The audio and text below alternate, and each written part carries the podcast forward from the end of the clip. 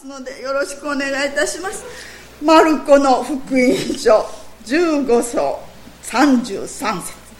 さて12時になった時全地が暗くなって午後3時まで続いた。そして3時にイエスは大声でエロイエロイラマサバクタニと叫ばれた。それは訳すと我が神我が神どうして私をお見捨てになったのですか？という意味である。そばに立っていた幾人かがこれを聞いて空エリアを呼んでいると言った。すると一人が走っていって海面に水ぶどう酒を含ませそれを足の棒につけてイエスに飲ませようとしながら言った。エリアがやってきて彼を下ろすかどうか私たちをは見ることにしよう。それからイエスは大声を上げて息を引き取られた。神殿の幕が上から下まで真っ二つに裂けた。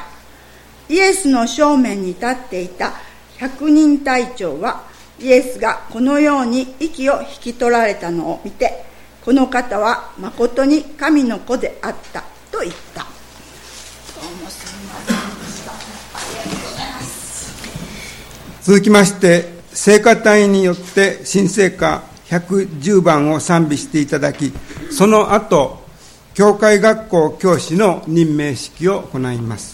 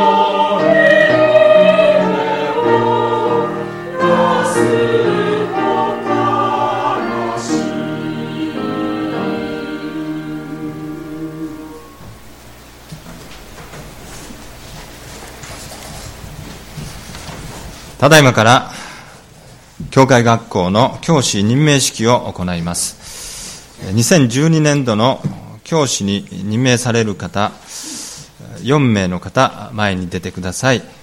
有岡姉妹信友兄弟宮原姉妹持田姉妹の4名です。どうぞ。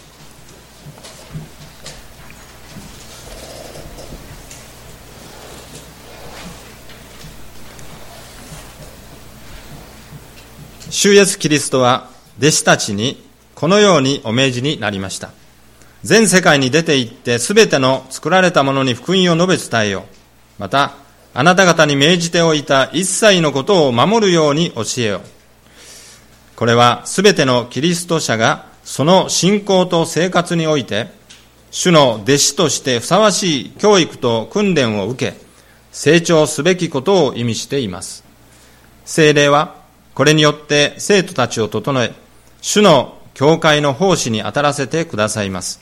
このように、教会学校活動は、主のご命令と教会の使命を遂行するために、極めて大切なものであります。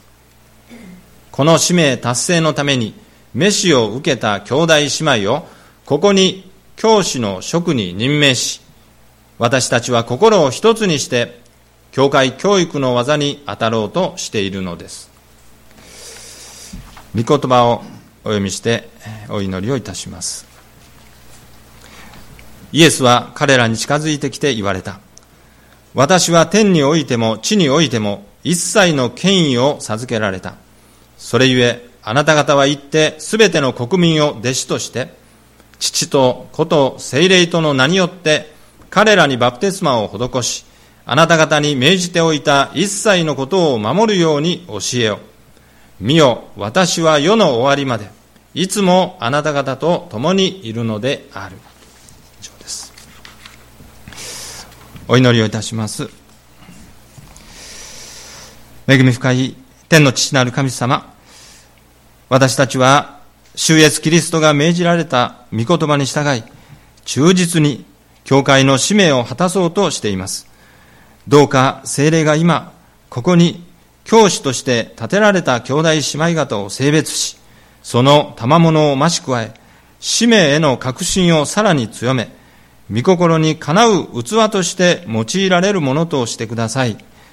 私たちもまた、教会を挙げて、この兄弟姉妹の務めを支えるために、祈りをもって心から協力するものとしてくださいますように。主イエスキリストの皆によってお祈りをいたします。アーメン。それでは、任命されます先生方のに制約をしていただきます。あなた方は今、この教会学校の教師に任じられ、御言葉の宣教と信仰の教育に当たろうとしています。この務めは、主イエス・キリストの召しによるものであります。それゆえに、あなた方は、御霊の力をいただき、忠実に励まなければなりません。今、あなた方は、この務めに就くにあたり、これが神の召しであることを確信しますか？あなた方は委ねられた一人一人の魂のために祈り、全力を注いで奉仕するように努めますか？神と改宗の前において約束します。どうかこの良い志を与えてくださった方々がこれを成し遂げる力をも与えてくださいますようにお祈りをいたします。それでは教会員の皆様に対する勧告であります。どうぞ皆さんご起立お願いいたしますあなた方がこの尊い職務に、職務を委ねたこの兄弟姉妹方は、今、教会学校の教師の務めに任じられました。教会学校は、旧礼と教会教育のための重要な務めであり、教会全体が果たすべき使命であります。ですから、あなた方はいつもこの兄弟姉妹方のために祈り、進んで協力するように心がけてください。それでは心を合わせてお祈りいたしましょう。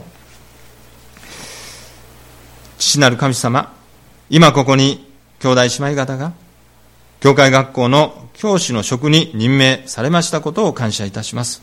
主がお命じになった教会の使命達成のために選ばれた兄弟姉妹方に必要な知識と力とを与え、その奉仕を導き、その任を全うさせてくださることを信じます。今、上からの祝福を注いでください。どうか教会が心を一つにして、主からの飯を忠実に果たすことができますように、主イエスキリストの皆によってお祈りをいたします。アーメン。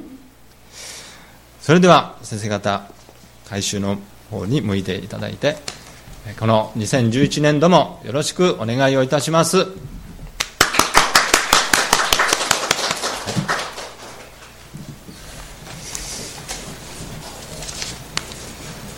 それでは続きまして御言葉をいただきましょう。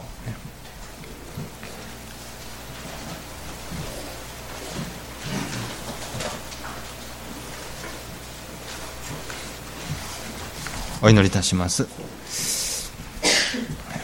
十字架の言葉は、滅びゆく人々には愚かであっても、救いを受ける私たちには神の力です。天の父なる神様、今日もこうしてあなたを賛美、また礼拝できる特権を心から感謝をいたします。特にこの週は受難週として、十字架を仰ぎ、主の極難を覚えるその時として備えられていますことをありがとうございます。日頃私たちの主であり、また、このように皆さんと一緒に主を仰ぎ、賛美、礼拝することも幸いでありますが、何よりも大切なことは、私とこの主なるお方との関係、個人的な関係をどれだけいつも大切にしているかを今日ももう一度問われて、どんな時でも、たとえ一人であっても、このお方を我が神として、この十字架をいつも仰いで、そしてあなたに賛美し、そして祈り、私たちをいつも十字架のそばにおらせてください。また十字架が今日も私たちに迫ってくださるように、今日もまた私たちをカルバリーの丘へと導き、そして来週のこのまた主のご復活のこの喜びの時を迎える備えとしてくださるようにお願いをいたします。精霊が豊かに注いで、この御言葉の時をも祝福してください。主イエスキリストの皆によってお祈りをいたします。アーメン。マルコによる福音書の15章を開いていただいております。この15章全体をこう見てみますときに、ここに受難のしもべの姿がこう示されているということであります。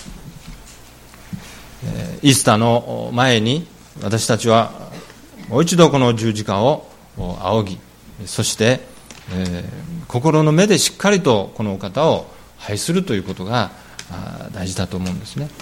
この十字架ここにかかっているこれを見るというよりも私たちがこのまぶたをこう閉じている時でもイエス様があの十字架にかかっておられるその姿を浮かべるということそしてこのお方こそ私の主であるというそういう時を日々迎えていけたら幸いであろうかと思います。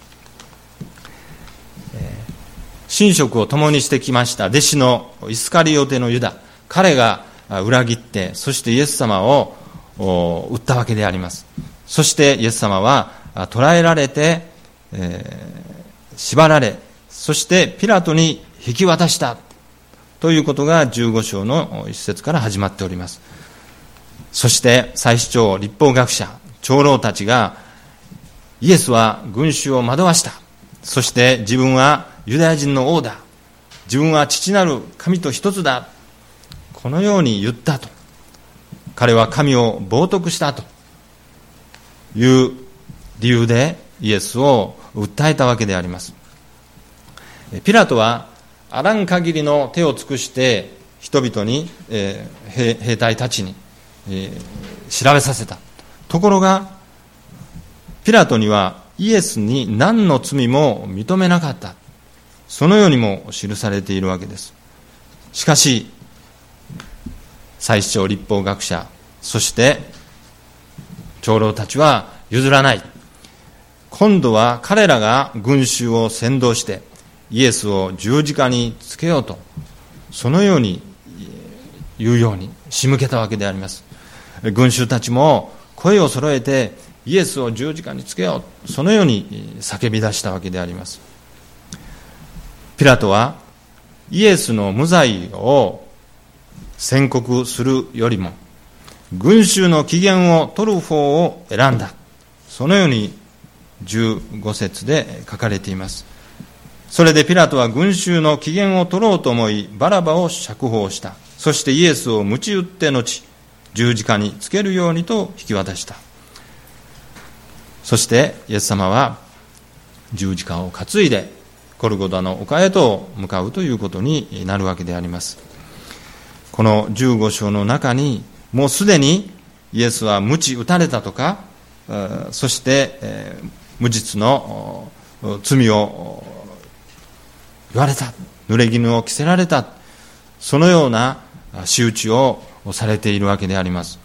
しかしここからなおも次から次へと押し寄せてくるイエス様への仕打ちこんなことを本当に人間がするんだろうかというようなことをしているということがこの福音書に書かれてあるわけです。私たち一人の人間として本当に人間はこんなことをするんだろうか思うようなことがあります。例えばナチスのユダヤ人の大量虐殺のことも覚えるときにそう思うんですね。ユダヤ人を集めてそして、シャワーを浴びせシャワーを浴びなさいと言ってそのシャワー室にたくさんの人をこう詰め込んであ一息つけるかなと思っているところがそれはシャワーではなかった。ガスをその部屋に吹き込んでそして、えー、殺戮していく。もう何十万何百万というそういう人たちが殺されていったということ。でそれをしているのは人間であるということ。こんなこと本当に人間ができるんだろうかと。思うようなことを実際に歴史の中でしたわけであります。この一冊のしおり謙遜のしおりというこの中にこのようなことが書かれてあります。どんな罪でもどんな凶悪な犯罪悪でも他人が行ったならばあなたも行う可能性があるのである。もしそれを今日まであなたが犯さずに済んだのならばそれは神の恩憐れみと恩御助けによるものに他ならない。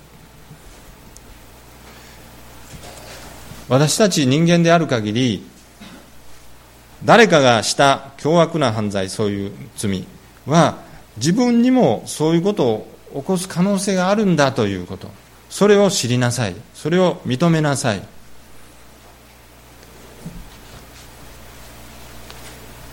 そしてここから2つに分かれるんですね。それを野放しにしていくのか。あるいはそういう自分そういう人間である。その一人であるこの私が神により頼んでそしてさらに主の憐れみを請うてどうぞ私がこういう私であるけれども私もそういう犯す可能性のある一人でありますけれどもどうか犯さないように主を憐れんでください。私を助けてください。主の前にへり下るかどうか。ここで大きく分かれるということです。次から次へとイエス様に対する仕打ち。17節それはイエスに紫の衣を着せ茨の冠を編んでかぶらせた。この地の茨というのは長い棘がついている。それを輪に編んでそれをイエス様の頭に乗せてそして力ごなしにそれをと押し付ける。当然頭から血が噴き出る顔は餅だらけであるということですね。それからユダヤ人の万歳と叫んで挨拶し始めた。からかっているわけです。また足の棒でイエスの頭を叩いたり椿をかけたりひざまずいて拝んだりした。私は、まあ、これも自分にもそういう可能性があるということの前提ですが、まあ、人のことを見てあこれは良くないな嫌だなと思うことの一つは人が道端に唾を吐いている痰を吐いている。そういうのを見るときにああ不愉快だな。もし自分もそういうことをする一人であるならば神様ああいうことしないように助けてくださいとそう思うわけですね。私自身は幸い今まで人に椿をかけたこともかけられたこともないです。もしかけられたとしたらこれほどの屈辱はないだろうと思うんですね。椿炭を顔に向かってプッと吐きかける。こんなことをされたらもうもう人格を無視され破壊されそしておそらく眠れない夜が幾日も続くだろうし大きな傷を心に受ける。そのような椿炭をイエス様の顔に兵隊たちがかけたんだろうとそのように想像するんです。彼らはイエスを長老した挙句その紫の衣を脱がせて元の着物をイエスに着せた。それからイエスを十字架につけるために連れ出した。次から次と彼らはイエスを周知に合わせた。ここに数行イエス様への周知が書かれてありますが私たちはこれを読んでただ想像するだけです。実際はどうだったんだろうかなそういうふうにこう思うわけですがメル・ギブソンという人が、まあ、映画俳優ですけど彼が監督した「パッション」という映画があります。これをご覧になったら参考になるかと思うんですね。これはもちろんメル・ギブソンが聖書を通してイメージしたそのことを映像にしたわけですね。それそんなひどいことはないだろうと。いうことも可能です。いやこんなものではない。もっとひどかった。そうとも言えるわけです。ぜひこのパッション、まあ、パッションというのは熱情という意味もありますが受難という意味。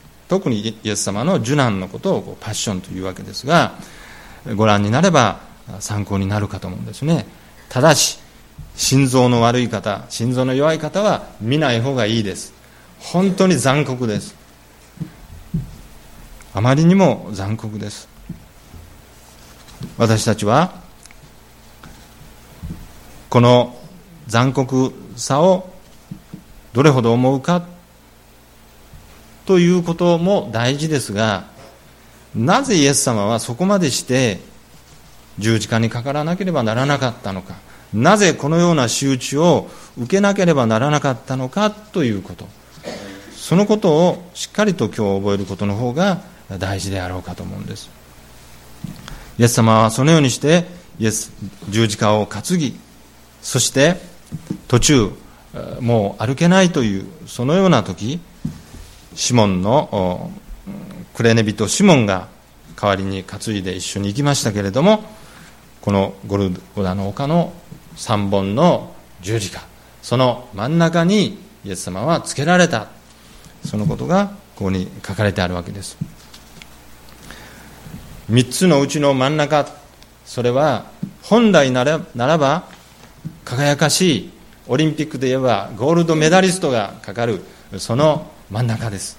一番高いところ。しかしゴルゴダの丘ではそうではない。最も極悪な犯罪人がつけられるその十字架が真ん中の十字架。そこに何の罪もない人々を助け人々を癒しそしてみんなから慕われた。そのイエス・キリストが真ん中の十字架につけられたということ。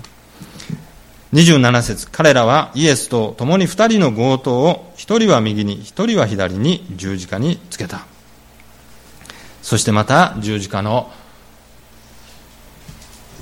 かかっているイエスにあざけりを浴びせそして罵りあらん限りの罵倒を浴びせたということ。そして12時になった時、全地が暗くなり、午後3時まで続いた。イエスは大声で叫ばれた。エロイ、エロイ、ラマ、サバクタニ。イエス様は十字架の上で7つの言葉を発せられたということが聖書に記されています。父よ、彼らをお許しください。彼らは何をしているのかわからないのです。二つ目、今日あなたはパラダイスにいますと同じ十字架につけられているその強盗の一人に言いましたそして三つ目。これはあなたの息子です。これはあなたの母ですと弟子のヨハネにそのように言いました。そしてエリエリレマサバクタニ。我が神は神どうして私をお見捨てになったのですか？そして5番目。私は乾く。イエス様は何に乾いておられたのでしょうか？当然喉が渇いておられたのは言うまでもありません。しかしこれはイエス様の魂の渇きイエス様はどんなにか人間を救いたい。そして救われてほしい。そのことを願っておられた。この渇きはイエスご自身の願い。そして祈りの渇きであります。そして全てが終わった。そして最後に我が霊を見てに委ねます。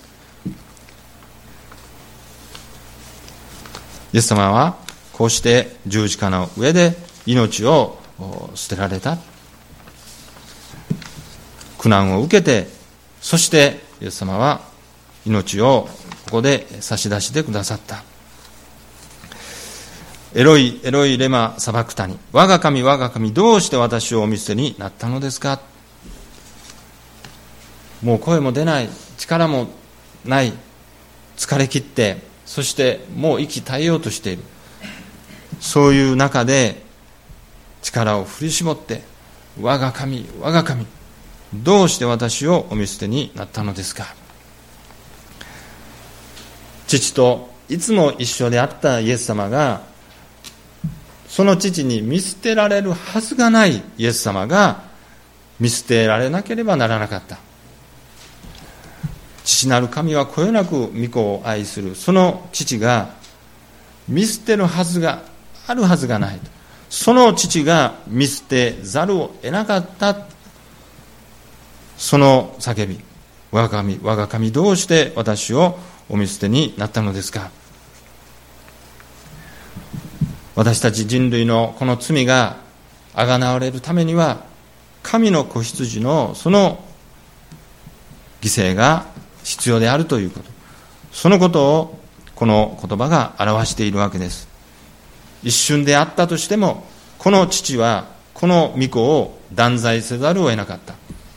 御子もまた愛する父から裁きを受けて全人類の罪を負ったというそのことのゆえにその裁きを受けて地獄に落ちなければならなかった。そうでない限り全人類の罪をあがなうことはできなかった。私たちのこの罪があがわれたのはこの御子の断罪によるのである。ここにはっきりと私たちが十字架にかかられたイエス様がこの命を投げ出して私たちを身代わりとなって救ってくださった。そのことがこの言葉に表れているわけです。我が神、我が神、どうして私をお見捨てになったのですか？肉体の苦しみもさることながら、心の痛み、精神的な苦痛、そして魂の痛みがどれほどであったのかということを私たちは十字架を仰ぎながら覚えることが必要であろうかと思います。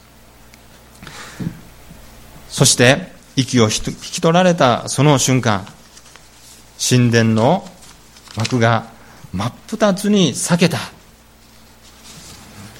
これは、イエス様の叫びとともに、父なる神様の嘆きと苦痛と、その痛み、憤りのすべてがここに表されている。なぜこのようなことをしなければならないのか。なぜ巫女はこのようにして苦しみを受けて断罪せられなければならないのか父としてこの御子を裁かなければならないその痛みと苦しみと嘆きの一切をもってその憤りが表された。それが神殿の幕が上から下まで真っ二つに裂けた。ここに現れていると思うんですね。私たちがこのようにして私たちの罪の一切を御子イエス様が追ってくださりそして私たちは救いへと入れられたのです。ヘブル人への手紙を書いた記者がこのように書いています。キリストはヤギと子羊との血によってではなくご自分の血によってただ一度誠の聖女に入り永遠の贖いを成し遂げられたのです。9章の26節。キリストはただ一度今の世の終わりにご自身を生贄として罪を取り除くために来られたのです。私たちが十字架を仰ぐ時にこのお方が命を投げ出してまでも私たちを救いたいというその渇きを持って食材を出してくださった。私たちはこの受難種福音書に書かれているこの受難のしもべの姿を思い浮かべながらますますこの十字架を仰いでそしてこの十字架の恵みに浸ってそして復活祭イースターを迎えたいとそう願っておりますお祈りをいたしますエロイ、エロイラマ砂漠谷。我が神、我が神、どうして私をお見捨てになったのですか？